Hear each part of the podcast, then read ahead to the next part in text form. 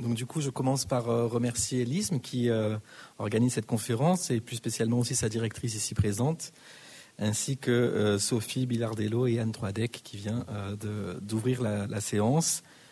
Et je suis donc heureux d'être là. Je regrette, comme vous, l'absence de Anna Madeuf.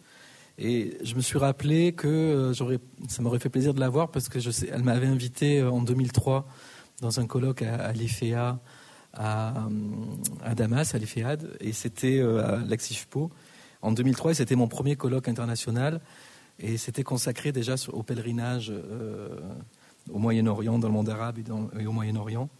Euh, et, donc ça m'aurait fait plaisir de la revoir, mais j'espère qu'il y aura d'autres occasions. Donc effectivement, j'ai relu le, programme de toute la, du cycle de conférences sur les pèlerinages en, en terre d'islam, si l'on veut.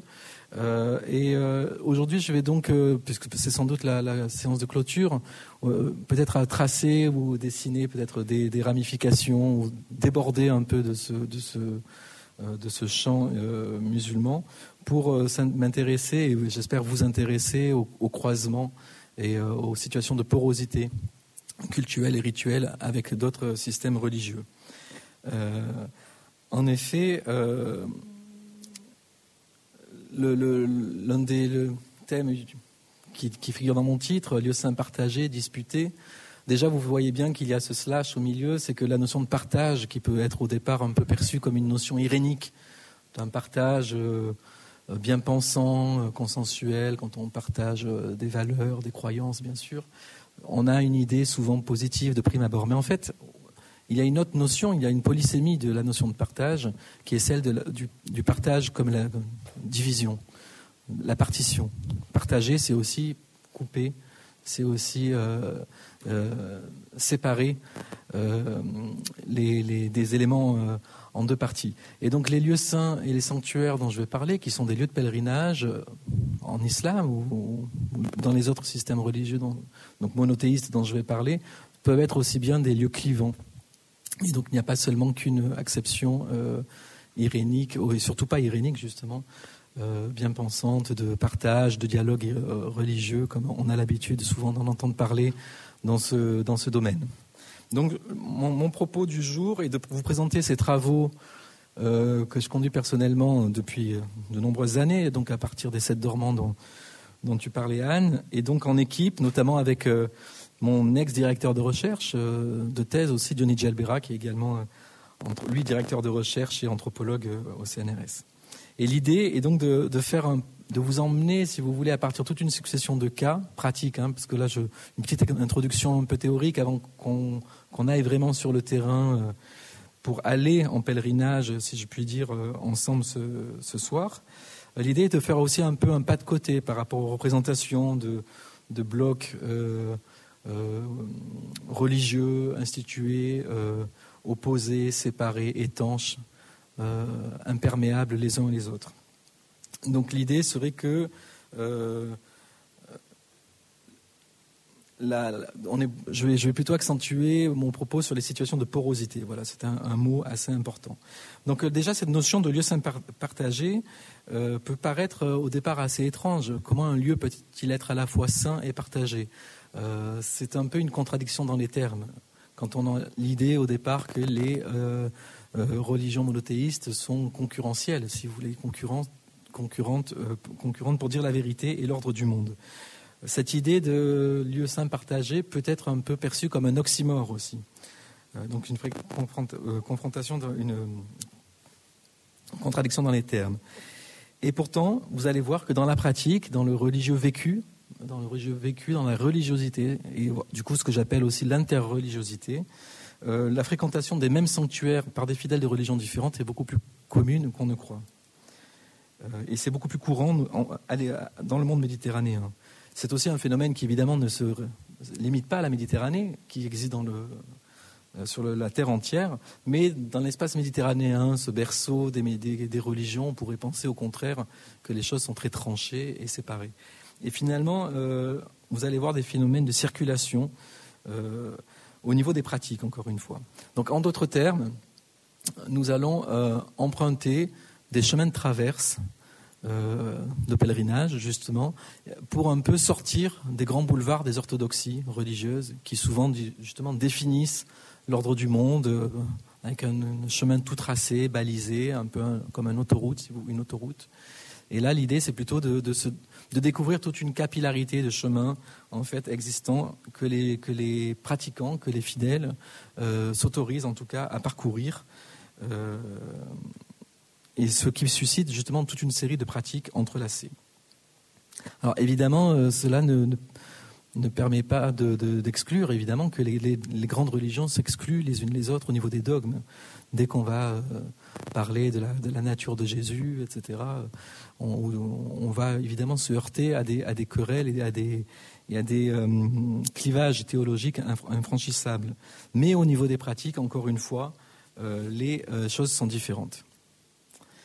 Alors, euh, j'ai quelques balises sémantiques aussi à poser d'entrée de jeu qu'on retrouvera au fil de l'exposé qui sera moins théorique, mais c'est des distinctions terminologiques importantes. Déjà, d'un point de vue anthropologique, on peut faire la distinction, peut-être que ça a été fait au cours des différentes séances, entre ce qui est un lieu saint et un lieu de culte. Donc un lieu de culte, euh, et souvent on associe aussi euh, un peu les deux de façon euh, synonyme, synonymique, alors qu'en fait ce n'est pas forcément le cas. on peut distinguer le lieu de culte qui est donc l'église, le temple, la mosquée ou la synagogue, comme le lieu en fait de, rassemblement régulier de la communauté. D'ailleurs, l'étymologie des mots église en grec, synagogue en hébreu ou jma en arabe aussi signifie l'idée de, rassemblement et de, communauté. Et donc là, ces lieux-là sont des lieux euh, du, culte régulier où les, gens, les fidèles se rassemblent pour la prière collective ou pour la messe ou ce, genre de choses.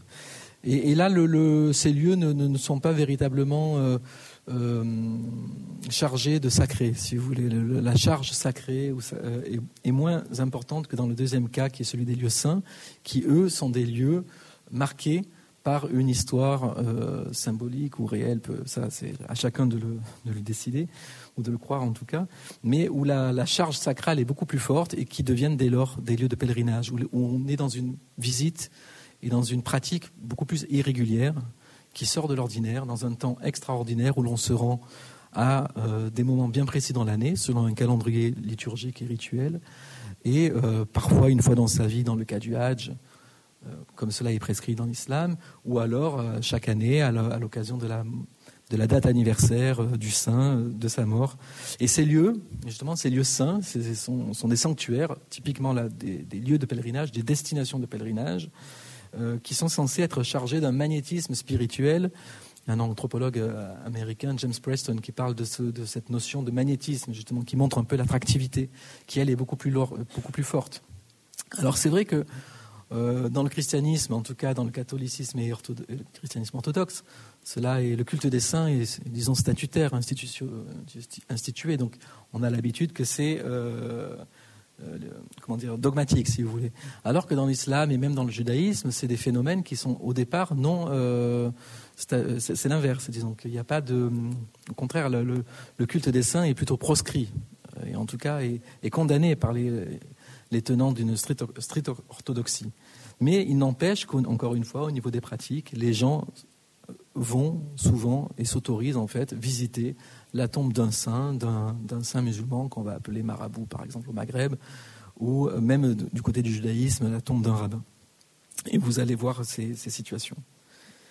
Donc ça, c'était la distinction lieu saint, lieu de culte. Deuxième distinction, euh, la propre à l'islam. Quand on dit pèlerinage, évidemment, on pense au Hajj, on pense à la Mecque, vous avez eu plusieurs séances dans ce cycle qui, qui étaient consacrées. Euh, donc c'est l'un des piliers canoniques, le cinquième pilier de l'islam. C'est la visite des lieux saints euh, en Arabie saoudite et du tombeau du prophète à Médine. Euh, un devoir, en tout cas, institué, codifié, une fois par, par vie, si possible, pour ceux qui en ont les moyens. Mais il y a une autre notion en arabe qui est celle de ziyara, que vous devez connaître, qui est plutôt l'idée de la visite qu'on peut qualifier aussi de, visite pieuse. Ça peut, aussi, concerner des visites non religieuses, comme même touristiques, mais là, on va l'utiliser sous, un sens euh, euh, religieux. Et donc, tous ces lieux saints dont je parle sont l'occasion de ziarat, c'est-à-dire de visites où les gens vont voyager à pied ou pas forcément d'ailleurs aujourd'hui et aller chercher une baraka notamment, donc une, baraka, c'est-à-dire une bénédiction.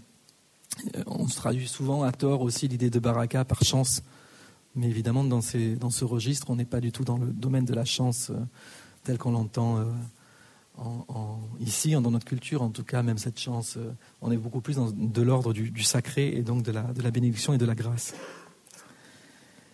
La troisième distinction, c'est, euh, je l'ai déjà dite en fait euh, en parlant du titre, c'est celle qu'il y a dans la polysémie dans la notion de partage, entre partage et partition. Pour ne pas tomber dans le piège de l'irénisme ou de l'angélisme, il ne s'agit surtout pas de nier les antagonismes et les, divisions euh, et, les exclusivismes. J'en parlerai euh, tout au fil de la communication. Et la dernière euh, terminologie que je veux poser là d'emblée, et qui m'est chère aussi, c'est la notion d'hospitalité. Qui en fait, les lieux dont je vais parler sont souvent traversés par cette notion d'hospitalité, mais sacrée. Hein, on parle beaucoup d'hospitalité politique dans l'actualité contemporaine en France aujourd'hui. C'est une notion que j'étudie qui est très, même à la mode, on va dire, qui d'autant plus avec ce qui se passe en Méditerranée, mais dans une acception beaucoup plus sécularisée. En fait, on peut avoir aussi une lecture. Euh, là, je suis dans les pas aussi de Louis Massignon qui a été présenté, donc je prépare un livre d'ailleurs sur lui qui paraîtra bientôt. Et la notion d'hospitalité est une notion centrale euh, dans, les monothéismes et notamment à, partir d'Abraham. Et cette notion d'hospitalité, elle remonte au verbe hostirer en latin et qui a donné à la fois donc c'est un peu d'étymologie, le mot hospes qui va donner l'idée d'hospitalité, mais aussi le mot hostis qui est la notion de l'ennemi, qui est le mot qui traduit l'idée d'ennemi.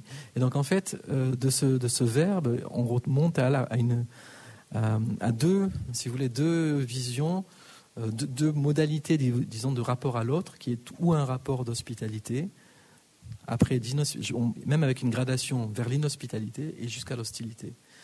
Et euh, je crois qu'on pourra relire tous les cas dont je vais parler au, crible de cette euh, notion, évidemment avec dans un sens la philoxénie, qui est l'amour de l'autre, l'amour de la, de différence, de l'étranger, ou au contraire la xénophobie, qui va être beaucoup plus la, haine de, l'autre et de l'étranger, l'autre étant l'autre religieux dans ma, bouche.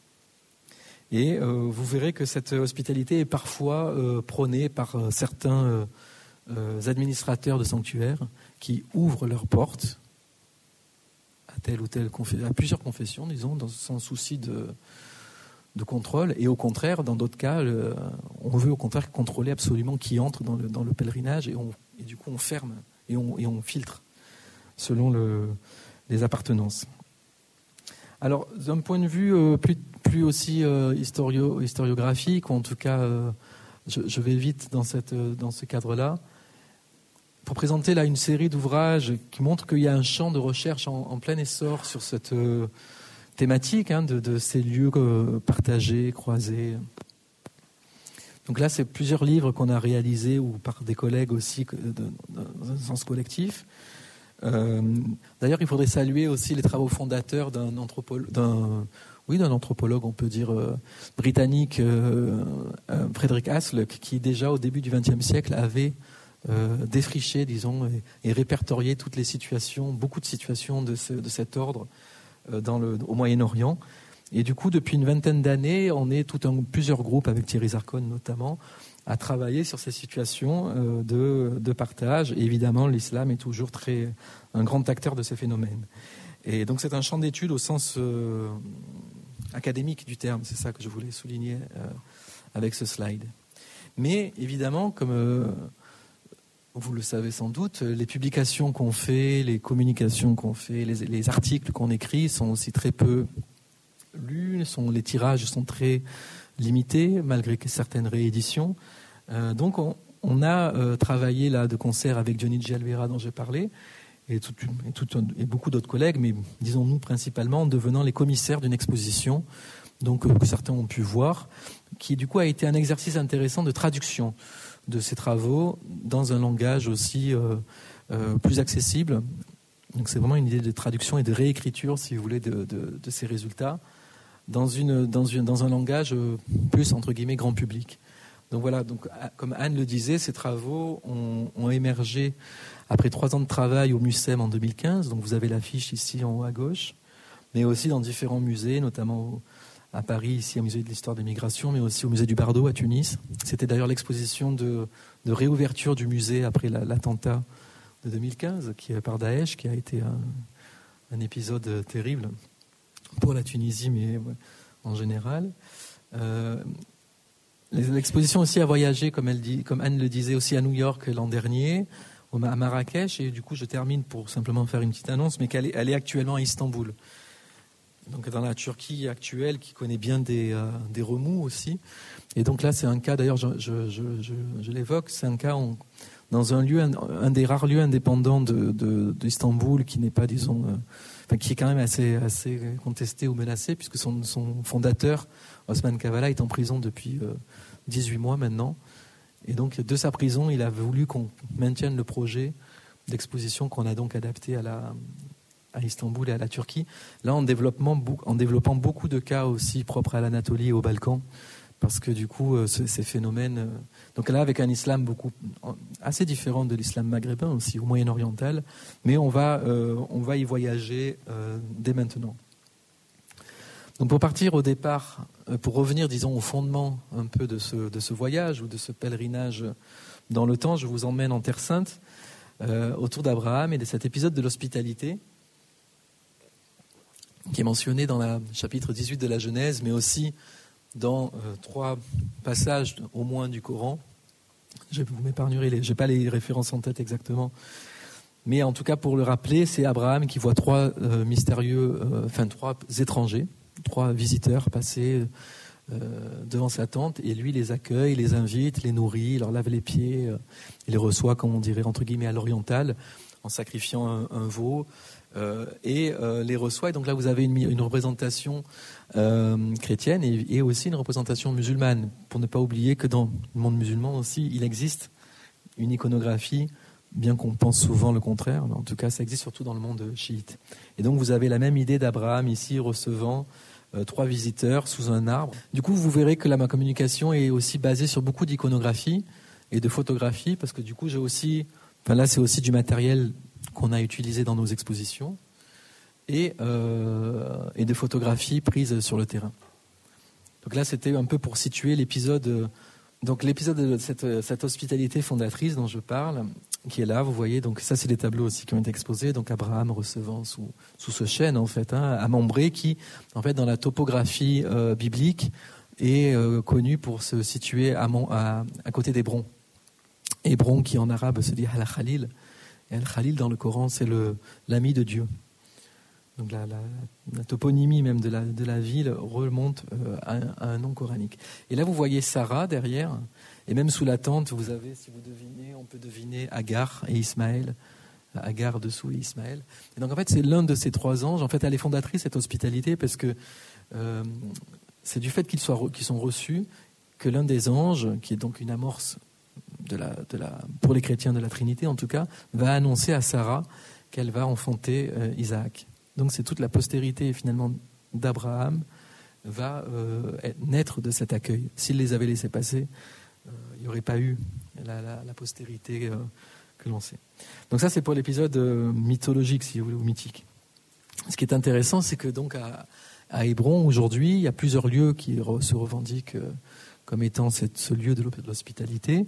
Et donc l'un des lieux, des deux lieux connus, il y a, enfin ça c'était au XIXe siècle, il y a un ancien arbre qui se dit, qui, est cru, disons, euh, localement comme étant le, l'arbre d'Abraham, qui aurait subsisté depuis 4 euh, ou 1000 ans ou, 3000 et quelques années selon la computation euh, calendaire.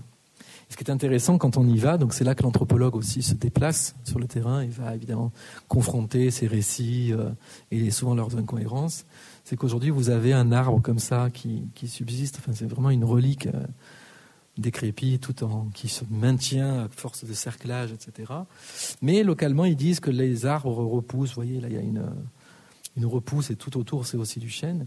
Et ce qui est intéressant, c'est donc c'est un lieu qui est dans un monastère euh, chrétien russe orthodoxe là, mais c'est un gardiens musulmans qui s'occupent du lieu.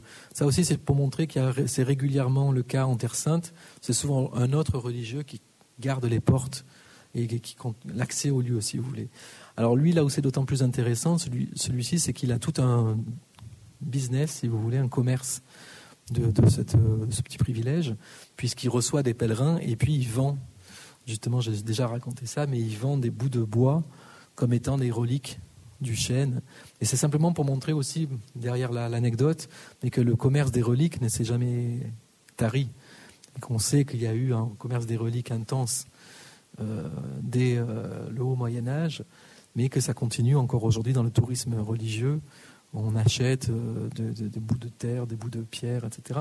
Sans du tout juger ça hein, comme de la superstition, pas du tout. En tout cas, il y a quand même une, dimension économique. Et tout à l'heure, vous le reverrez. À, proximité, donc là, on est dans le cœur de la ville d'Hébron. Il y a aussi la tradition de, pour montrer comment le mythe de l'hospitalité a encore des conséquences, puisqu'il y a une soupe comme ça qui est cuisinée quotidiennement et distribué aux, jeunes, aux familles en fait hein, de, la ville, qui sont aujourd'hui exclusivement musulmanes, et notamment assez démunies euh, et donc des familles pauvres qui viennent en profiter. Donc on est tout près du caveau des patriarches, donc euh, Abraham, le père des trois religions du livre. Donc voilà justement un des grands euh, lieux saints, notamment islamiques, puisqu'on dit que c'est le quatrième lieu saint musulman. Donc après la Mecque, Médine, l'esplanade des mosquées, la mosquée Al-Aqsa à Jérusalem, celui d'après étant euh, le tombeau d'Abraham. Donc voilà tel qu'il qu'il était représenté ou qu'il se présentait, disons, au XIXe siècle et puis aujourd'hui. Sachant qu'aujourd'hui, du coup, ce lieu ben, fait le, paye le prix un peu cher aussi du, conflit israélo-palestinien et qu'il est justement une des, des nœuds névralgiques de, de ce conflit au point où on est vraiment là dans un cas très clivant et très euh, partitionné de la, de la, de, des lieux saints, de ce, dont je parlais. Alors, pour preuve, vous avez ici un plan. Alors, pour le décrire avec la souris, le lieu a été divisé euh, après 67, donc après la guerre des six jours. alors, ce lieu a été une histoire intéressante. C'est pour montrer comment ces lieux ont toute une conversion, enfin, disons, une histoire dans l'histoire longue, se sont convertis plusieurs fois ça a été le, le tombeau, euh, un palais d'Hérode. Alors avant, c'était le tombeau d'Abraham et d'Assara et de sa descendance.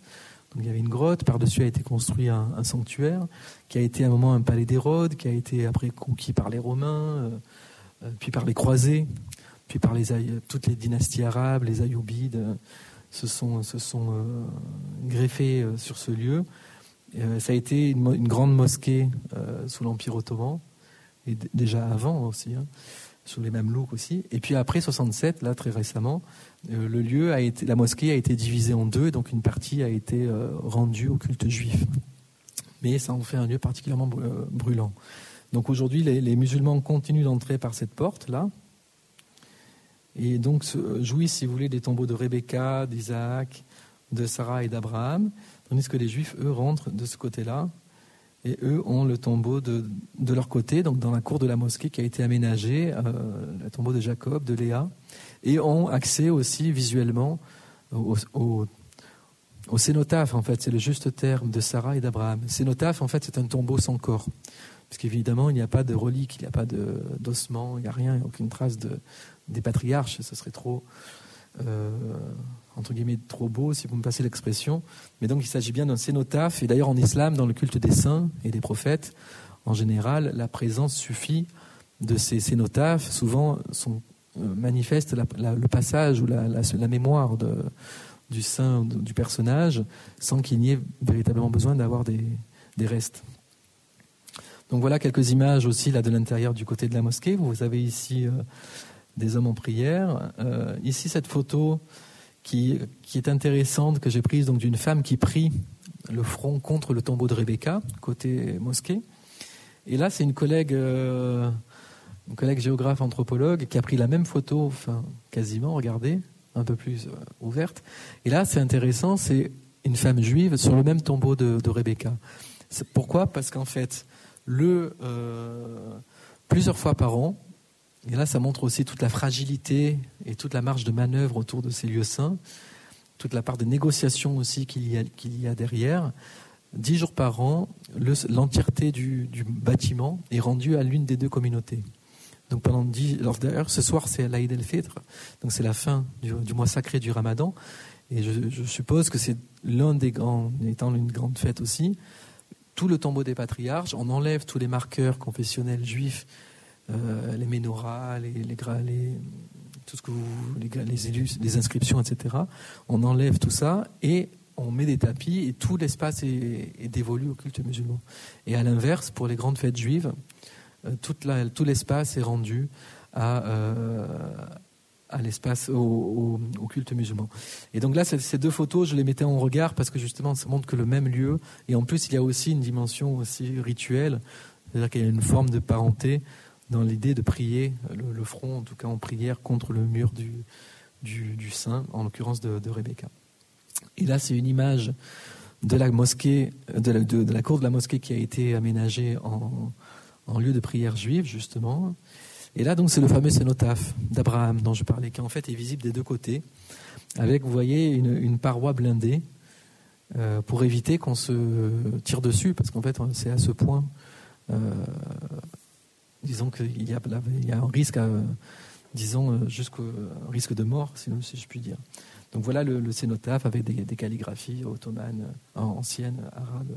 Et donc voilà, là, du, et là, du coup, nous, en tant que en tant qu'entre guillemets étrangers et puis chrétiens aussi, on, on, a la possibilité, voire le loisir de passer des deux côtés.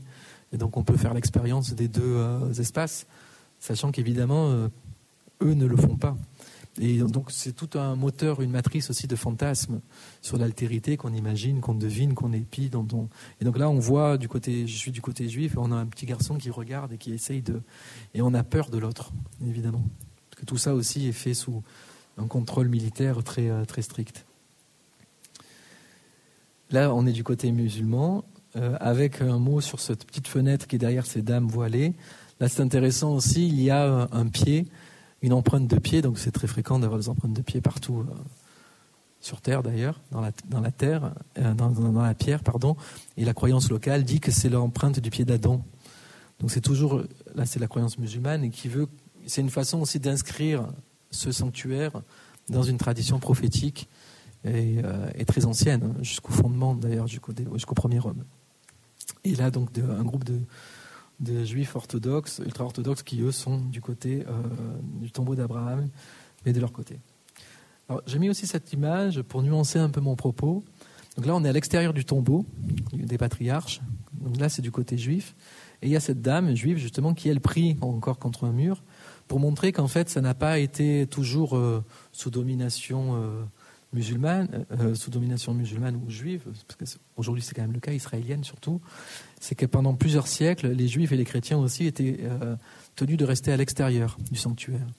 Et donc euh, devaient rester là, et là il y a un trou dans le mur, et les gens priaient euh, à cette, devant ce trou en communication avec la soi-disant grotte euh, des patriarches, et euh, ils n'avaient pas le droit de franchir la septième marche d'un escalier, sous peine de mort encore une fois, du coup, au fil des, des conquêtes et des dominations politiques, le pouvoir faisait que euh, les minorités religieuses avaient plus ou moins de libéralité, si vous voulez. Et l'image à droite, c'est plutôt un clin d'œil pour montrer comment, euh, et là c'est une réflexion anthropologique, mais cette dame, elle prie devant ce mur avec son téléphone portable allumé pour faire participer quelqu'un à sa prière. Alors ça peut prêter à sourire aussi, mais c'est finalement quelque chose de très intéressant d'un point de vue anthropologique. On voit qu'en fait la technologie est, absorbée et utilisée dans les nouvelles façons de faire, si vous voulez, qui en fait ne font qu'absorber euh, un outil, euh, un téléphone, un iPad, quoi que vous vouliez, et que finalement ça devient un véhicule de prière et de connexion, si vous voulez, euh, euh avec la personne de son choix. Donc là, je, vous passe un petit film qui ont été réalisés, il y en aura plusieurs, à l'occasion de, de, ces expositions, qui ont le mérite justement de... Le but, c'était de mettre un peu en contexte les objets et les œuvres d'art présentées, euh, pour donner un peu de chair aussi et de son à ces, euh, à ces situations. Donc je vous invite à... Et donc là, vous allez revenir un peu sur ce que, les sites que j'ai présentés jusque-là.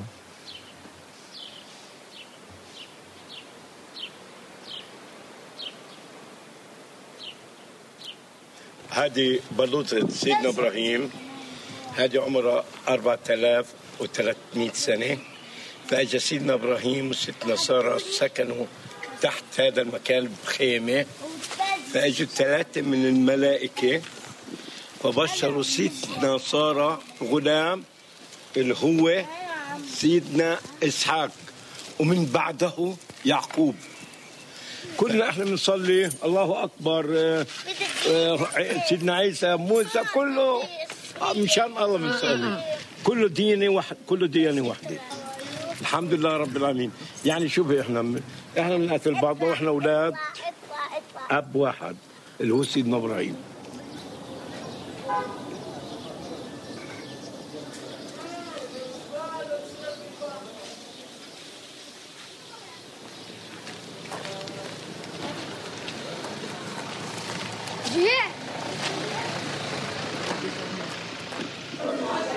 كرامة لسيدنا إبراهيم الخليل لأنه سيدنا إبراهيم الخليل معروف عنه. أبو الضيفان أبو الكرم أبو الجود لأنه كان لما يجي ضيف يأكل.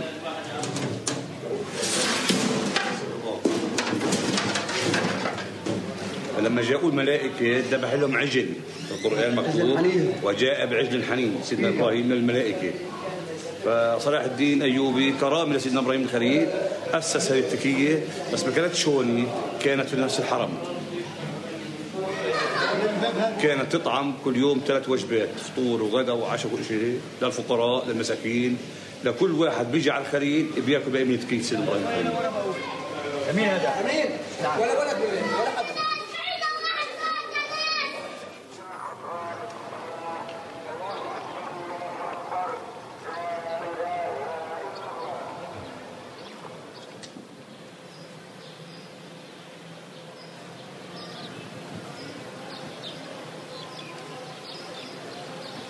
Nous sommes au tombeau des patriarches, lieu saint pour les trois religions monothéistes, qui est aujourd'hui divisé en deux parties par euh, des parois blindées.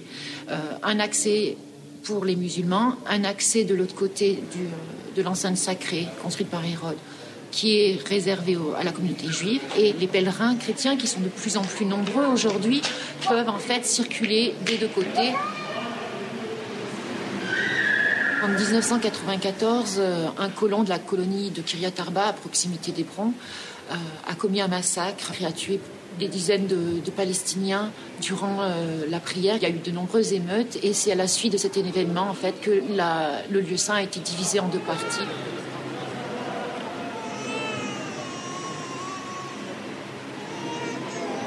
Le cénotaphe d'Abraham et celui de Sarah sont en fait centraux par rapport au lieu saint et sont visibles par les deux communautés grâce à des fenêtres euh, qui donnent accès euh, de chaque côté de la, chapelle où est situé le cénotaphe.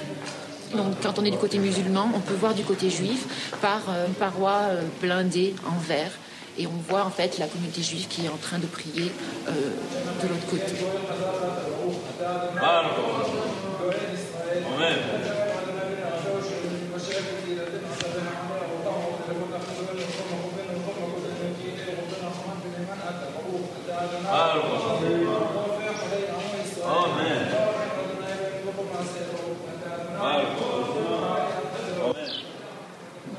Voilà pour cette première étape. Je vois que l'heure tourne et je vais donc un peu accélérer. J'avais tout un développement sur Jérusalem, mais je crois qu'il faudrait une séance entière euh, pour euh, s'y attarder. C'est aussi un, un- sac de nœuds, passez-moi l'expression. Je vous propose d'aller un peu vers d'autres rivages, en tout cas, euh, ou d'autres situations moins connues, euh, pour com- com- compléter ou rééquilibrer en tout cas là sur un cas particulièrement euh, sensible et brûlant. Vous avez vu donc il y a clairement aussi un attentat qui, a été aussi un détonateur, si vous voulez, de cette partition dont j'ai parlé, parce que jusqu'en 94, les gens pouvaient circuler, il y avait quand même une visibilité de l'altérité et de l'autre, alors que tout d'un coup il y a des murs qui se sont dressés dans le sanctuaire. Mais un, contre-exemple, c'est le cas du prophète Élie, donc Ilias dans le, Coran, euh, qui, euh, dans, l'un des lieux intéressants, se trouve sur le mont Carmel, donc euh, à, à Haïfa, au nord de l'État d'Israël aujourd'hui, Donc on peut voir, donc c'est une baie, une large baie hein, au sud du Liban. Donc voilà la montagne qui est habitée depuis l'Antiquité par de nombreux ermites. Et la tradition veut que le prophète biblique et coranique Élie y, est vécu. Là, je mettais, je propose cette iconographie orthodoxe à gauche. Vous voyez d'ailleurs, il y a le char où on raconte. Élie est l'un des seuls, enfin, l'un il a des prophètes qui n'est pas mort, qui, a été enlevé au ciel, monté sur un char, mais c'est aussi le cas, une tradition et une croyance dans l'islam d'ailleurs. À ce titre, il est associé souvent avec une figure coranique, je ne sais pas si vous le connaissez, assez ésotérique et complexe à, maîtriser, qui s'appelle Kheder, ou Khader, qui s'appelle le verdoyant et qui est une figure de la sourate 18 et qui un personnage un peu euh, euh, hybride qui est souvent euh, confondu avec Élie ou bien Saint-Georges et plusieurs figures. Et donc c'est le cas notamment sur ce site qu'on découvre aussitôt, donc sur la Méditerranée, où aurait vécu le prophète Élie et où il aurait enseigné notamment à son disciple Élisée. Encore une fois, c'est une grotte qui a été pendant qui a changé aussi de, disons d'affiliation au cours des siècles, qui était une mosquée jusqu'en 48 mais donc à la fondation de l'État d'Israël, est devenu, a été euh, judaïsé, si vous voulez, qui est devenu une, euh, un lieu de prière juif. Mais là, euh, un peu, c'est un contre-exemple, puisqu'il n'y a pas de contrôle militaire à, l'entrée. Tout le monde est libre d'entrer. Donc régulièrement, en fait, quand on y reste un certain temps, on va pouvoir croiser des chrétiens et des juifs aussi, et des, musulmans, pardonnez-moi, s'y si présenter et même pratiquer leur culte. Comme justement, d'ailleurs, même là encore une fois, c'est il y a aussi un gardien musulman qui est ici que j'ai filmé, que vous verrez ensuite. Euh, là, c'est l'intérieur de la grotte. Euh, où euh, d'ailleurs il y a ces nombreux rubans, que c'est un geste votif fréquent et régulier en Méditerranée et ailleurs, mais dans, la, porosité des pratiques que vous verrez tout à l'heure. voilà des prières. Là, c'est un groupe de, femmes druzes aussi et chrétiennes qui se présentent et qui, elles, viennent vénérer Khader, justement, pour elles, Eli et Khader. Et les Druzes, vous, devez connaître, c'est une minorité, si vous voulez, euh, sous-ensemble de la galaxie un peu euh, musulmane, qui se considèrent musulmans, mais qui ne sont pas forcément considérés comme musulmans par les, par les autres. Et, euh, là, c'est une autre grotte, d'ailleurs, du, du, prophète Élie mais que je que je je vais pas me répandre parce que le, le, temps tourne trop. Je vous montre tout de suite un petit film beaucoup plus court euh, qui présente un peu les lieux et pour, pour, montrer un peu un autre cas de, de, discussion. À ceci près, je voudrais ajouter euh, que l'Empire ottoman est aussi, euh, il faut le dire, a été en tout cas une matrice de, coexistence, même évidemment avec le statut de dhimmi, donc de, minorité euh, les, minorités religieuses avaient droit de citer, avaient une liberté de culte du moment qu'elles payaient un, tribut, un impôt. Mais donc, il n'y avait pas une obligation de se convertir ou de se. Et là, c'était un peu la différence de l'Europe, qui elle était beaucoup plus monoconfessionnelle en fait. Ici, en Europe chrétienne, il fallait beaucoup plus être. il y avait moins de place pour l'altérité, alors qu'il y avait beaucoup plus une, situation de polychromie dans ce Moyen-Orient là où l'Europe était beaucoup plus basée sous une, un registre monochromique. Donc voilà ce, cas que je vous invite à découvrir.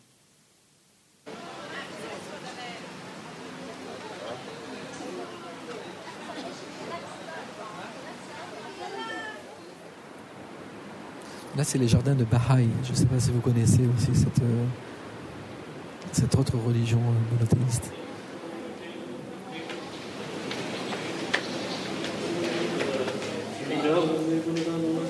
יהודים, נוצרים, דרוזים, כל הדתות, ומכל העולם מגיעים לפה. תגידו שכתוב כי ביתי בית תפילה יקרא לכל העמים.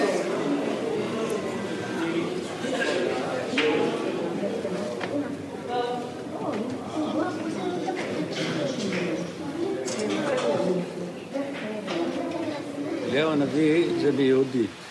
עכשיו, אל-חדר אצלנו אומרים, שאני בדואי, מוסלמי. יש עוד בן אדם איתי, יהודי, ויש עוד עובדים גם, עוד עובדת ניקיון ועובד גם כן בלילה, מתחלפים, בגלל שזה מקום פת... כל 24 שעות מאויש פה, יש אנשים. כמו בית. אף פעם לא היה כלום פה. אף פעם. מאז שאני עובד פה לפני 30 שנה. לא היה אפילו מילה אחת לא טובה מאיש לאיש או מדת לדת. כולם באים, שמחים, מתפללים והולכים. זה מקום שמשלימים פה. זה מקום אה, דת. זה, כולם מכבדים אחד את השני.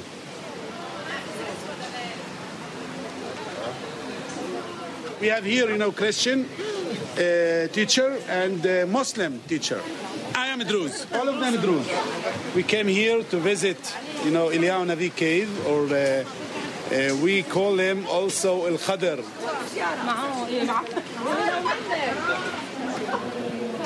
Everyone has his own pray, you know. Has own pray. The Druze and Muslims and Christian and Jewish. pray for God. We pray for Yeah, we the pray same for God, the same God. the same God, and the same, uh, uh, you know, prophet that was here. You know, it's very amazing, you know, about these three or four uh, religious that the same uh, place came and visit.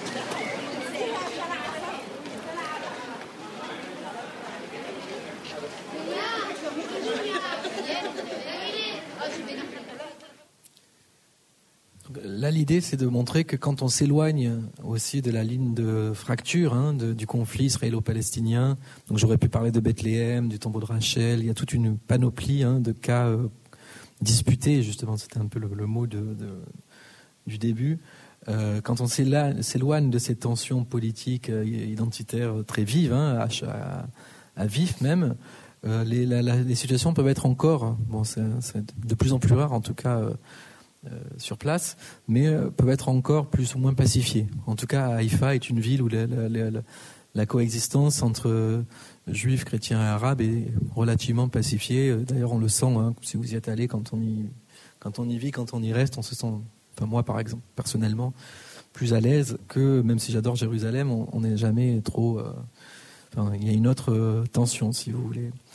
Et, euh, et un détail aussi intéressant pour ce lieu, hein, qui a changé, comme je disais, d'affiliation au cours des, temps, il, subsiste une, pratique, je crois que c'est le 14 juin, qui, je crois, est la fête de Saint-Élisée. Donc c'est l'un des disciples de d'Élie. Là, c'est intéressant, c'est qu'au au sommet du mont Carmel, il y a le, monastère des Carmes, des Carmélites, des- l'ordre des Carmes, qui est là, donc des catholiques, qui se sont euh, installés là euh, après les croisades. Et je crois que ce jour-là, ils descendent de ce monastère pour dire la messe dans la grotte, qui est une grotte juive. Donc on voit encore que l'espace est prêté, si vous voulez. Il y a une forme de... Donc il y a pas mal de... Là, pour l'ascension, donc c'était l'ascension euh, la semaine dernière. À Jérusalem, j'aurais pu en parler. Il y a, D'ailleurs, je comptais en parler, mais il y, a le ton- il y a le lieu de l'ascension qui est sur le mont des Oliviers, qui a été converti en mosquée par Saladin.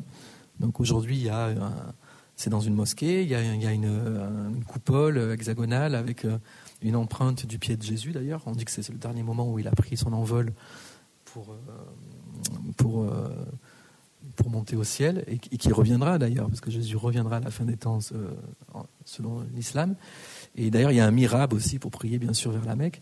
Et donc, le jour de l'ascension, c'était jeudi dernier, les franciscains et plusieurs confessions chrétiennes peuvent venir et disent la messe, chacune selon leur rite, dans cet espace, une fois par an.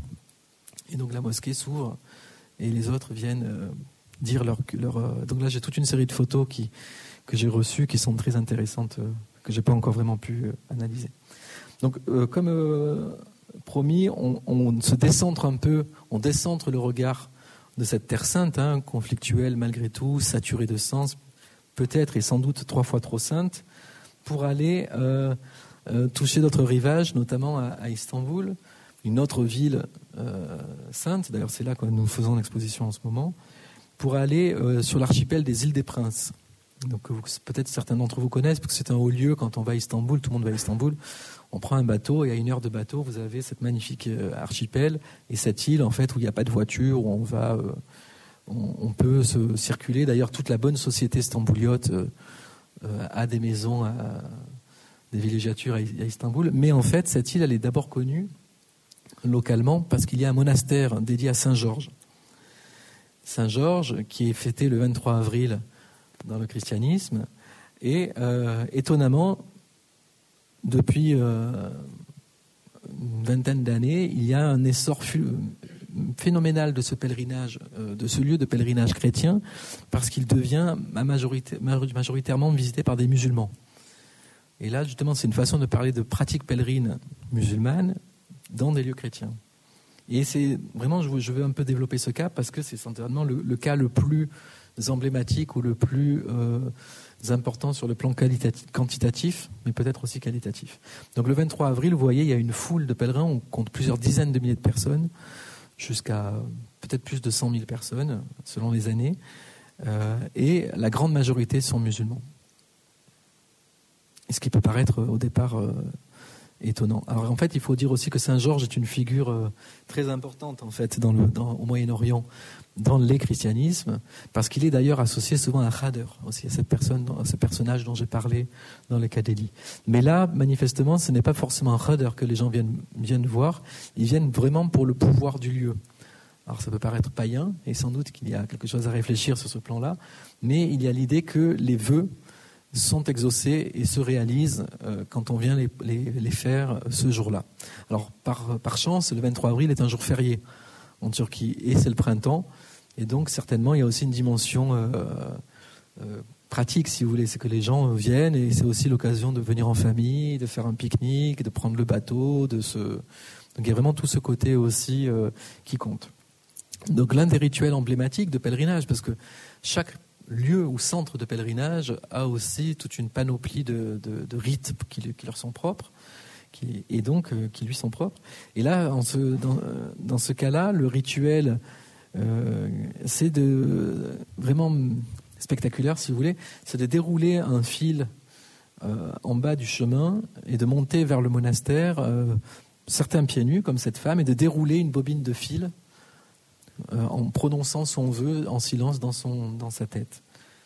Et euh, ce qui est intéressant, donc, c'est que, et donc, voilà, au bout d'un certain temps dans la, dans la journée, très vite, puisqu'il y a donc des, dizaines de milliers de personnes, euh, tout le monde est emmêlé, pris dans des. On fait là, on est un peu en, en, entremêlé. Enfin, c'est très curieux. On, se prend les pieds dedans et on attend comme ça. Des gens passent dans les arbres. Enfin, c'est très curieux.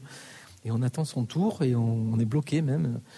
Et donc ça, donne des situations très très euh, euh, inédites et intéressantes aussi parce que derrière le, côté euh, anecdotique, si on réfléchit, comme je le dis souvent, derrière chaque fil qui sont là, il y a un vœu.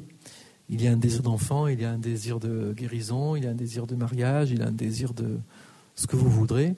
Mais en fait, il y a un entremêlement des désirs intimes de chacun et qui, qui convergent tous vers ce monastère que voici, qui est en fait un, avec une église orthodoxe, tout ce qu'il y a de plus classique. Alors où euh, se trouve une icône euh, miraculeuse, justement, encore une fois, parce que dans le christianisme orthodoxe, pour le rappeler, c'est les, les, les, icônes qui sont porteuses de ce magnétisme dont je parlais, donc de, ces miracles. Et donc on, accroche en général des, des tas de, de, photos, justement, de, montres. Là, il y a un miracle là-bas avec des montres.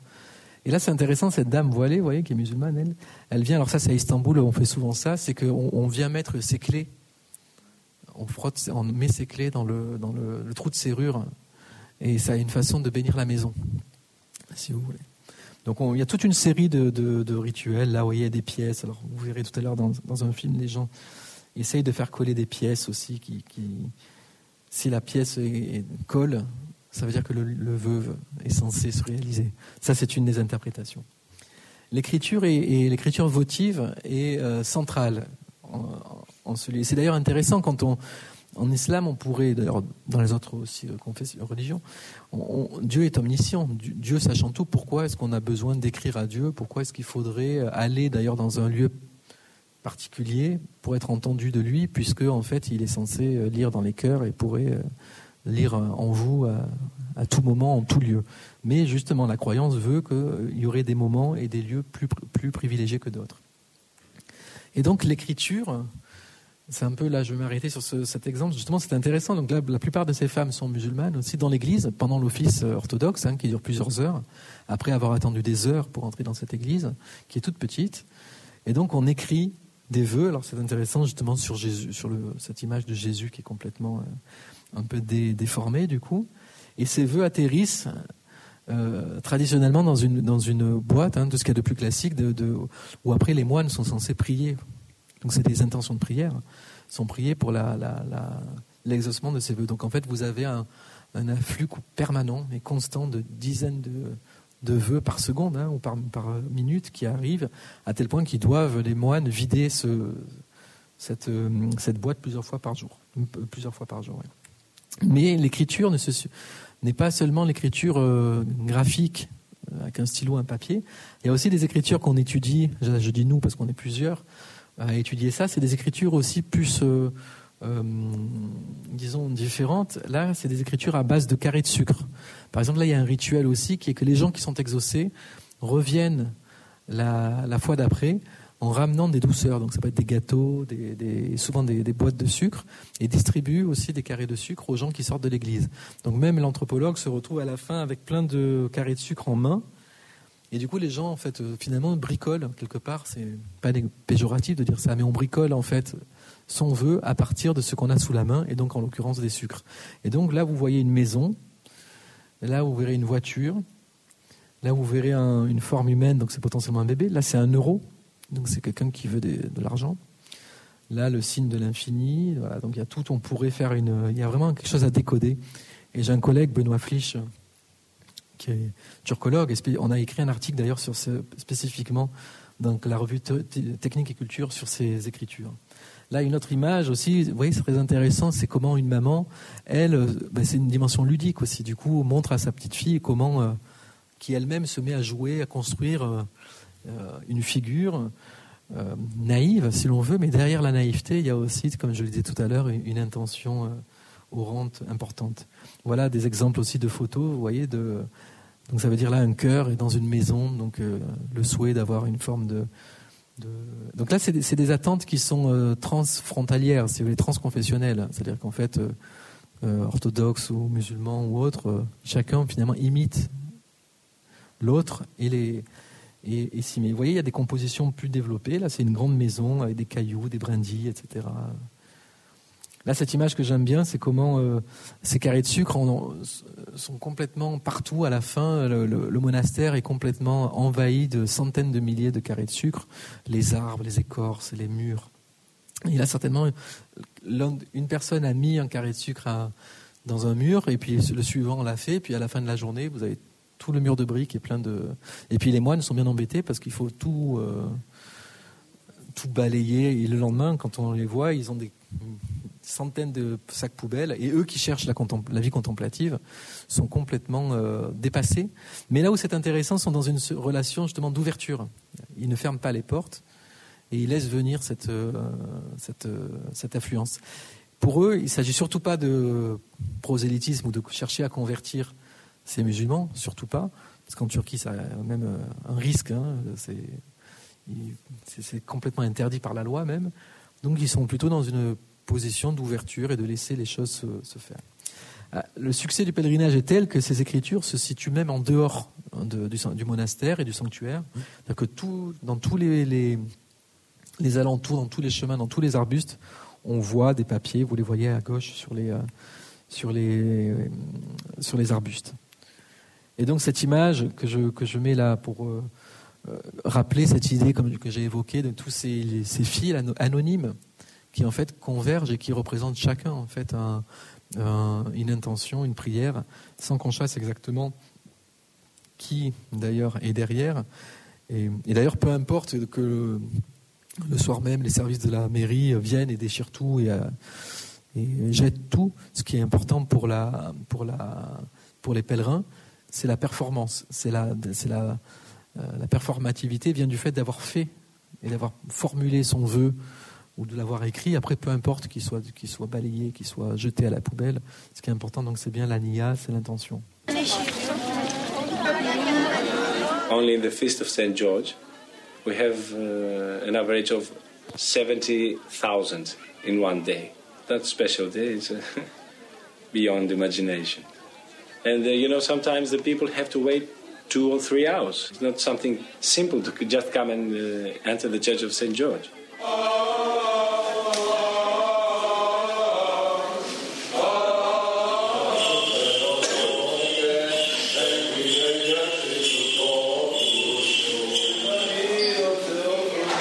Most of the people that come here uh, are not Christians.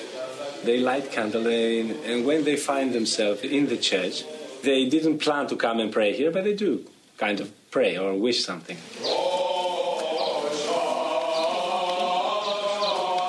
And we hear things that sometimes are very simple, like, uh, may God help my children to pass the exams at the university, until uh, very serious, uh, serious things like uh, to heal my child, which has cancer, or sometimes children ask for their parents to quit drinking or to come together because they're separated.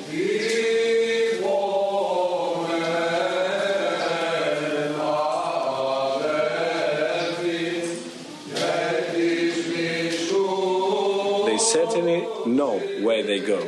That it's a Christian church and uh, it's a place of God. That's what they know. Many of them know also, as well, that the, it is a, a, church of St. George. In the church, uh, everything is uh, shared. There's nothing especially for one person. Everything is shared.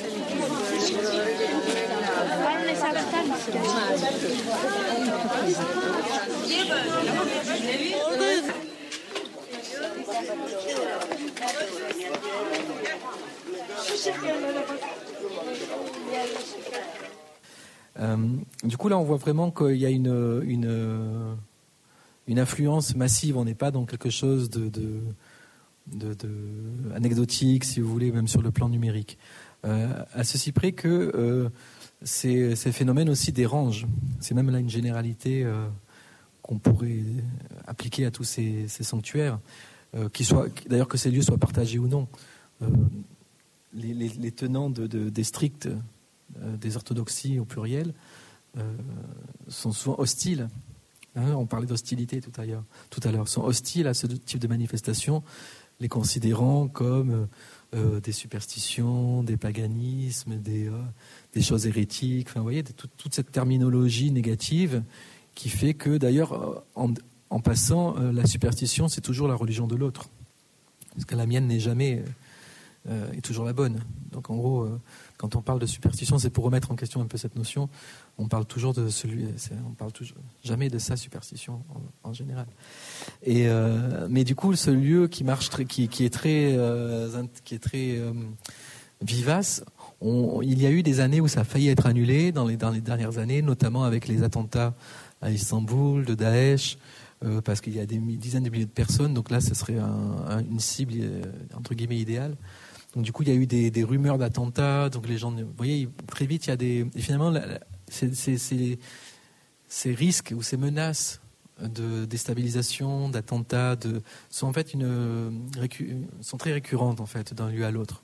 Et en filigrane, euh, c'est quelque chose d'assez intéressant euh, d'un point de vue euh, de, de l'étude, mais que c'est parce que ces lieux dérangent. Ces lieux sont un peu atypiques ou bouscule un peu les, justement les orthodoxies, les frontières. Euh, parce qu'encore une fois, les gens qui vont, les musulmans qui vont dans ce sanctuaire euh, restent musulmans. Ils sont jamais, ils n'ont pas du tout ni l'intention de se convertir. C'est pas du tout l'objet du, c'est pas du tout le sujet d'ailleurs. Euh, c'est simplement aller chercher une efficacité. Parce que l'un des moteurs, justement, c'est l'efficacité euh, du lieu ou du saint qu'on peut quand même solliciter. Puisque Dieu, d'ailleurs, étant ça, c'est aussi un peu le paradoxe du, des monothéismes, que ce soit pour l'islam ou le judaïsme notamment, mais c'est que Dieu étant inconnaissable, inaccessible, euh, innommable, etc., comment euh, on a besoin euh, L'être humain a besoin d'intermédiaires, de, a besoin de personnes pour, et de lieux, justement, pour ancrer, matérialiser en, spatialement ce rapport de, de cet Occident, hein, en arabe, le mot signifie Occident et euh, a été le, comment dire le théâtre d'une longue aussi euh, de longs siècles de, coexistence encore avec des guillemets entre juifs et musulmans pendant des siècles puisque même certainement des juifs se sont installés euh, dans, ces, territoires selon certains récits dès la, la destruction du temple au VIe siècle avant Jésus-Christ dans la première dans la destruction du premier temple par les Perses, par les, ar les armées de Nabucodonosor, il y aurait eu un premier exode et vous, exil même, et vous allez voir, je vais peut-être en faire état. Il y a eu donc plusieurs au premier siècle, après la destruction du premier siècle. Donc, il, y a, une longue histoire de, présence juive au, Maghreb qui s'est étiolée, disons, au XXe siècle, encore une fois. Parce que ce XXe siècle, euh, avec la, montée des nationalismes aussi, a finalement beaucoup plus euh, mis fin à ces circulations dont, je parle. Et euh, je, vais y aller en détail. Là, on va parler, de Tunisie, mais je vais parler d'abord juste par, à travers cette carte du Maroc à travers, euh, donc c'est une carte de l'époque coloniale du protectorat qui date de 48, je crois, qui a été publiée en 48. Donc c'est un administrateur colonial qui a recensé, qui était un, Français, euh, un colon euh, orientaliste, qui lui a, déjà s'est intéressé aussi à ces phénomènes de croisement judéo-musulman pour montrer comment il y avait ces, tombes dont j'ai parlé, ces tombes de saints qui étaient visitées par l'une ou l'autre, l'une et l'autre euh, de, ces communautés. Et donc en rouge, vous voyez euh, celle que lui avait donc répertoriée en 48, sachant qu'il en manque, elle n'est pas exhaustive, euh, ce qui montre quand même y a un que c'est un phénomène assez important. Il n'est pas deux trois cas égrenés par-ci par-là dans le dans l'Atlas. Vous voyez qu'en fait, au contraire, le Haut Atlas, le Moyen Atlas sont très très concernés. Il y a beaucoup de cas aussi sur la côte Mazagan euh, sa fille et Saouira qui, qui n'est pas qui n'est pas nommé. Mais là, il y a beaucoup de cas euh, qui ne sont qui ne sont pas répertoriés pour montrer qu'il y avait alors plusieurs catégories. Cette carte, elle distingue à la fois, lui dit les marabouts du groupe A, je ne sais plus, mais c'est les marabouts visités par des donc les tombes visitées par des musulmans. Les tombes, disons les tombes juives de rabbins visitées par des musulmans. Dans le deuxième cas, c'est les tombes musulmanes visitées par des juifs. Et le troisième cas, c'est ceux qui se, ils se qui revendiquent chacun l'appartenance, si vous voulez. et donc c'est un peu c'est plus, plus, plus concurrentiel. Donc c'est pour montrer que c'était le même phénomène en Algérie, en Tunisie, en Libye, et puis évidemment en Égypte. C'est peut-être Anna n'aurait pas parlé de ce phénomène-là, euh, mais en tout cas c'est dans cette euh, topographie que s'inscrit ce, développement. Et chacun de ces lieux donne aussi le, sur le théâtre donne lieu justement à des fêtes chaque année, des petits pèlerinages qu'on appelle Maosem en, arabe, c'est qui sont des lieux de visite, justement, des temps de visite, de ziarat, dont j'ai parlé tout à l'heure. Là, c'est les tableaux, mais que je que je que j'ai que j'évite pour arriver directement à la Griba. Alors ça tombe bien, la Griba, c'était la semaine dernière aussi, qu'il y avait le pèlerinage. Vous en avez pu entendre parler parce que chaque année, les médias en parlent euh, allègrement, en tout cas. Moi, j'ai eu des échos d'ailleurs hier par un réalisateur qui fait un film documentaire et qui m'a raconté un peu son l'édition de cette année. Donc l'Agriba, ça se trouve euh, sur l'île de Djerba, au sud de la Tunisie. Et c'est d'ailleurs intéressant parce que c'est l'un des derniers lieux où subsiste une communauté euh, endogène de juifs séfarades, euh, c'est-à-dire qui, qui, ne sont jamais partis de, cette, de, de, chez eux, si vous voulez là où la plupart des, juifs du Maghreb sont partis, sont allés en France, sont venus en France, à Paris d'ailleurs, à Marseille, ou euh, en Israël évidemment, à partir de 48, de 56, de 67, euh, etc. Et donc là, c'est un. Alors peut-être que aussi la, dimension insulaire de Djerba a pu aussi euh, jouer sur le fait que beaucoup sont restés, au même titre que les Ibadites souvent on oublie, mais on, a souvent les deux grandes familles de l'islam qui sont les sunnites et les chiites. Il y a une troisième euh, branche euh, importante qui sont les khadijites, mais qu'on appelle aussi ibadites, qui est beaucoup plus minoritaire, qu'on trouve euh, historiquement dans le sultanat d'Oman, dans le golfe Persique, mais aussi au Maghreb, donc en, Tunisie, dans le sud de l'Algérie. Donc il subsiste encore quelques poches, si vous voulez, à Gardaïa en Algérie et à, Djerba, et qui ont leur propre tradition, si vous voulez. Donc euh, ce lieu, vous voyez là, c'est une, peinture d'ailleurs qui représente l'intérieur de la synagogue. Donc c'est une synagogue, ce sanctuaire, c'est un lieu saint juif, il faut le dire comme tel, mais qui se base sur plusieurs récits mythiques, plusieurs mythes de fondation. je vais les résumer très vite.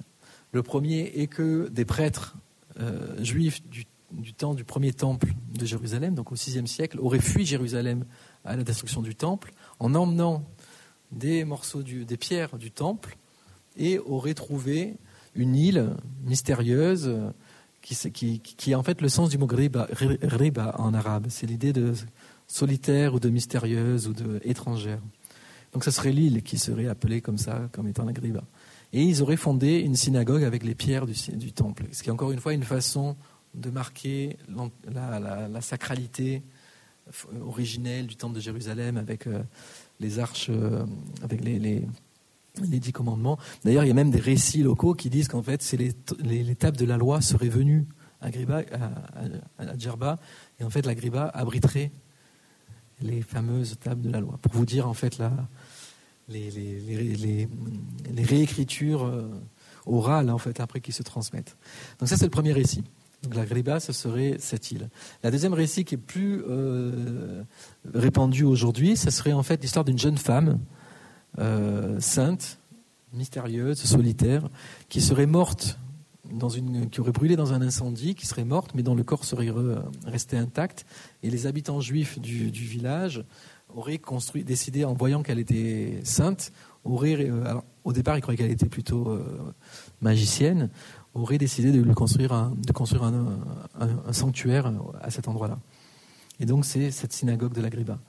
Mais cette femme, elle a une il y a une, indétermination pardon, sur, sa, sur sa religion, puisque personne ne la connaissait. Donc ce qui fait croire ou penser à certains musulmans de dire elle était peut-être musulmane. Et ce qui autorise aussi le culte, euh, ou qui facilite, si vous voulez, le culte à cette, euh, en ce lieu. Donc voilà tel que ça se présente aujourd'hui. Donc c'était la semaine dernière. Hein. Chaque année, c'est au, mois de mai, euh, le calendrier change. Donc là, c'est il y a aussi un grand pèlerinage qui reprend de plus belle ces dernières années. Je crois qu'ils étaient 5000 cette année. Euh, hautement aussi promu par le gouvernement euh, tunisien, à grand renfort de sécurité. Il y a un, hélicoptère qui surveille aussi le, site. Là, les derniers échos que j'ai eus hier, c'est que les musulmans étaient assez nombreux et avec tout un discours ce que j'ai observé sur place, mais très présent hier, enfin, euh, ces dernières, cette dernière fois, de euh, valorisation de l'identité tunisienne, inclusive pour les juifs, pour les musulmans, que les musulmans ont leur place euh, dans la synagogue, etc. Donc tout un discours là, politique, une rhétorique de la convivencia qui est déployée et qui prend, qui, qui, prend manifestement, d'autant plus que depuis novembre, pardon, depuis novembre, le ministre, le nouveau ministre du tourisme tunisien, et ça c'est une première, en tout cas c'est quand même un acte fort, et l'ancien organisateur euh, principal du pèlerinage, qui lui est de la famille qui organise ce pèlerinage, qui lui-même est basé à Paris, enfin qui avait une agence de voyage à Paris qui organise le pèlerinage, qui en fait son business.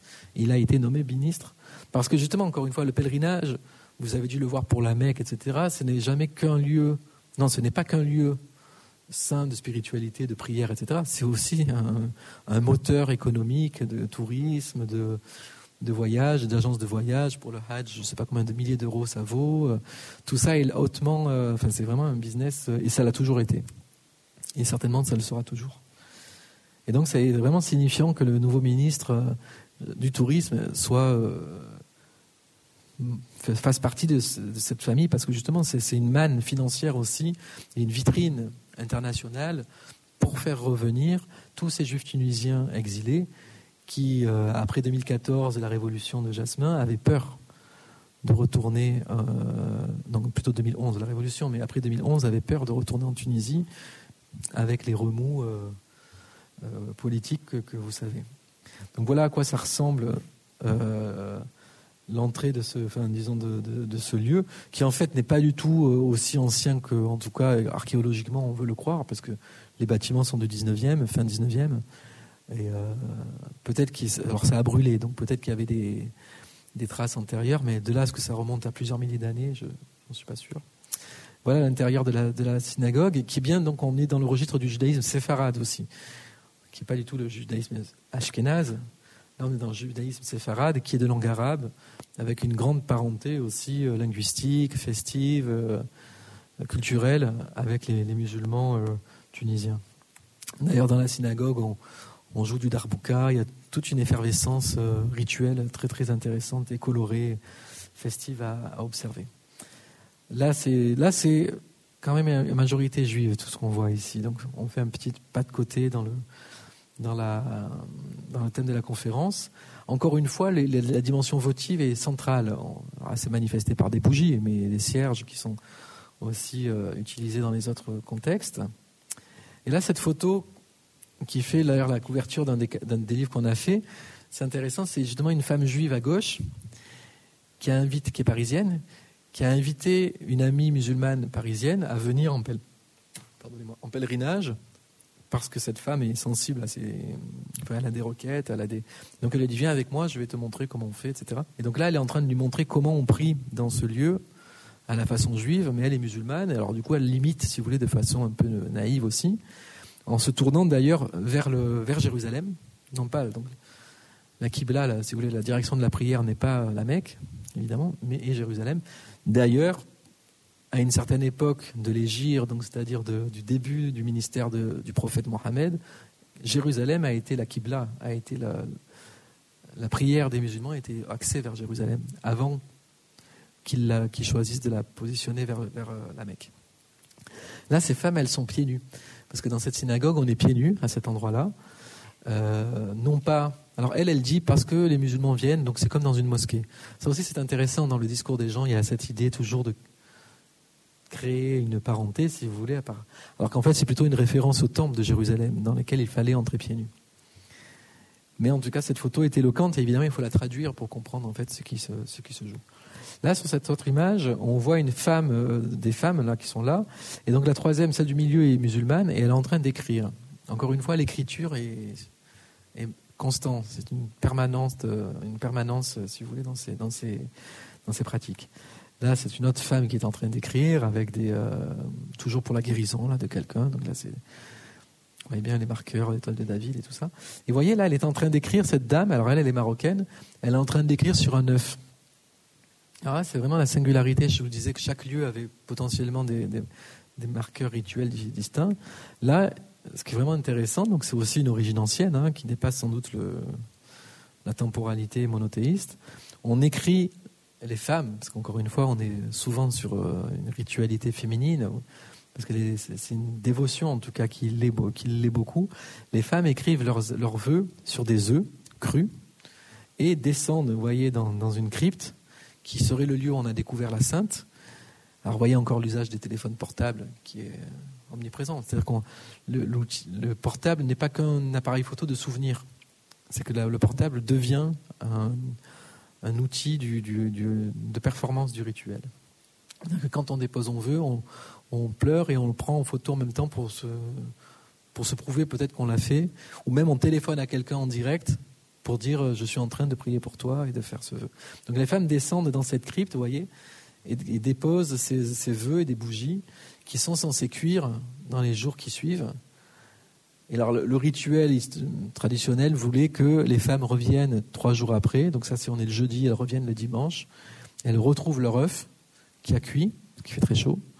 Et du coup, l'ingurgitation, l'absorption, ça, c'est aussi un geste anthropologique fort. Euh, on, reçoit, si vous voulez, la bénédiction euh, du lieu ou de la sainte. Et donc, c'est principalement des attentes de, fécondité, en fait, qui sont, euh, qui sont euh, effectué à, travers l'œuf. C'est un archétype aussi. Hein. Alors il y a la dimension aussi euh, profane, comme je disais, à côté de ce pèlerinage. De l'autre côté de l'entrée, on a euh, une vente aux enchères où il y a tout un théâtralisation aussi d'argent, de, de, circulation, d'achat, de vente, de marché, des choses comme ça, avec des marqueurs tunisiens, parce qu'encore une fois, on est dans une revendication de tunisianité, de retour où on, veut se dire qu'on est chez soi, euh, etc. Et tout ça se conclut par une procession. Donc même s'il y a un lieu de pèlerinage, souvent il y a une procession qui peut avoir lieu. Ça, ça marche aussi dans plusieurs contextes. Et là, encore une fois, le marqueur de, on, porte un candélabre, qui, là d'ailleurs on ne voit pas, mais à cette branche. Alors là où autrefois la, procession allait dans tous les, les, villages alentours et durait plusieurs heures, Aujourd'hui, euh, la, procession, ben, ils font 100 mètres et ils reviennent. En fait, il y a un tank en bas avec l'armée, donc avec des, hommes en armes, un peu genre GIGN, qui sont là, et puis tout, est filmé. Et euh, pour montrer qu'il y a en fait une, une, mainmise, une sur militarisation même, une, surveillance exacerbée de tout ce qui se passe, de tous les pèlerins, de qui que vous soyez. Déjà pour entrer, il faut entrer avec un passeport, avec une invitation. Donc en fait, on est dans un lieu qui finalement est beaucoup plus rétréci que ce que les discours laissent entendre. Il y a une, il y a une rhétorique de l'ouverture, de la, tout le monde est le bienvenu, tout le monde, euh, on est tous frères, etc. Vous verrez. Et en fait, dans les faits, c'est très, très difficile d'entrer. Et donc, pour les musulmans et musulmanes qui continuent de venir, et qui voudraient venir d'ailleurs, euh, c'est beaucoup plus difficile qu'on ne le croit. En fait, ils doivent euh, montrer patte blanche, souvent être invités, avoir une autorisation, etc., en bonne et due forme. Donc là, la relation de, il y a un filtrage clair et net avec un checkpoint, c'est un mot euh, que j'emploie à dessein, qui montre justement que l'inclusivité est d'autant plus euh, contrôlé. Pourquoi? Ben, Parce que justement, ce lieu a été la cible d'un attentat en 2002. Il y a eu 19 morts. Il y a eu, je crois, 14 touristes allemands, euh, un Français, trois Tunisiens. Ben, encore une, alors c'est attribué à Al-Qaïda, ben, parce qu'encore une fois, ces lieux, déjà parce que c'est le judaïsme, mais aussi parce que c'est aussi des lieux considérés comme impurs, un peu mélangés, vous voyez, un peu. Euh, donc l'impureté dérange de toute façon toujours. Euh, là, il y a des grands textes euh, euh, dont on pourrait parler sur la notion de pureté et d'impureté. Donc pour finir, je, vous amène en ce lieu et on pourra ouvrir le débat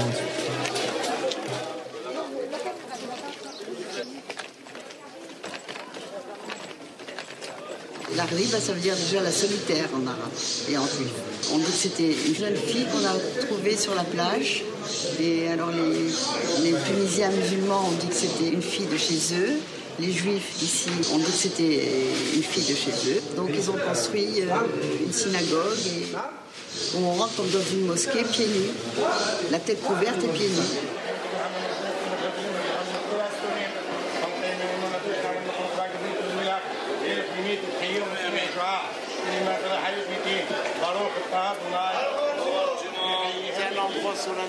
Il n'y a pas de calcul à faire, musulmans, chrétiens,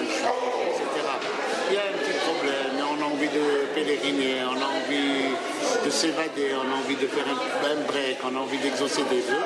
On vient ici, la synagogue est ouverte pour tout le monde, chacun en fonction de ses besoins peut éventuellement faire ce dont il a envie. C'est des musulmans que je connais. Ils y croient autant que nous croyons. C'est ça l'avantage.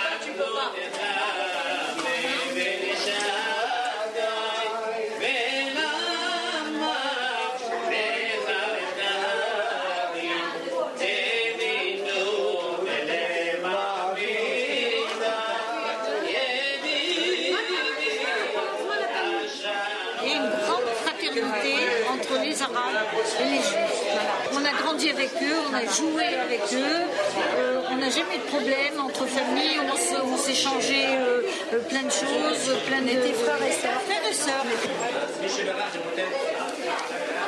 Les musulmans croient fortement à la jeune fille et en, ses miracles. Ils viennent déposer leurs œufs et ils croient au miracle de la griba. Les musulmans viennent ici déposer leurs œufs et ils font des prières.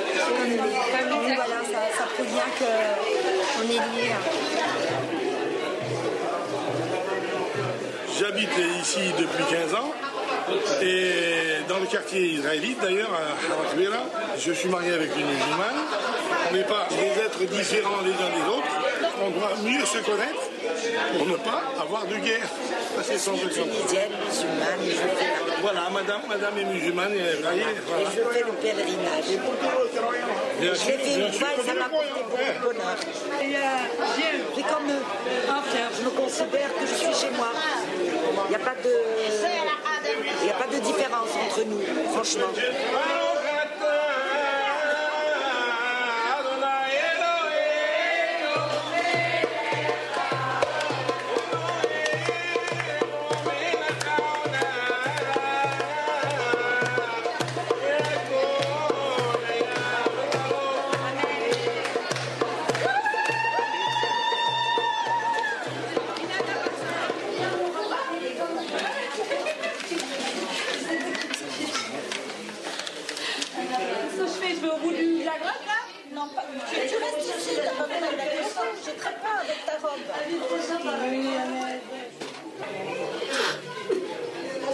Mes enfants, pour des gens, pour, euh, pour des gens qui n'ont pas de bébé, qui ne sont pas mariés. La santé, la réussite, le bébé, le mariage, tout ce qu'on a au fond du cœur, tout ce qu'on a envie d'avoir.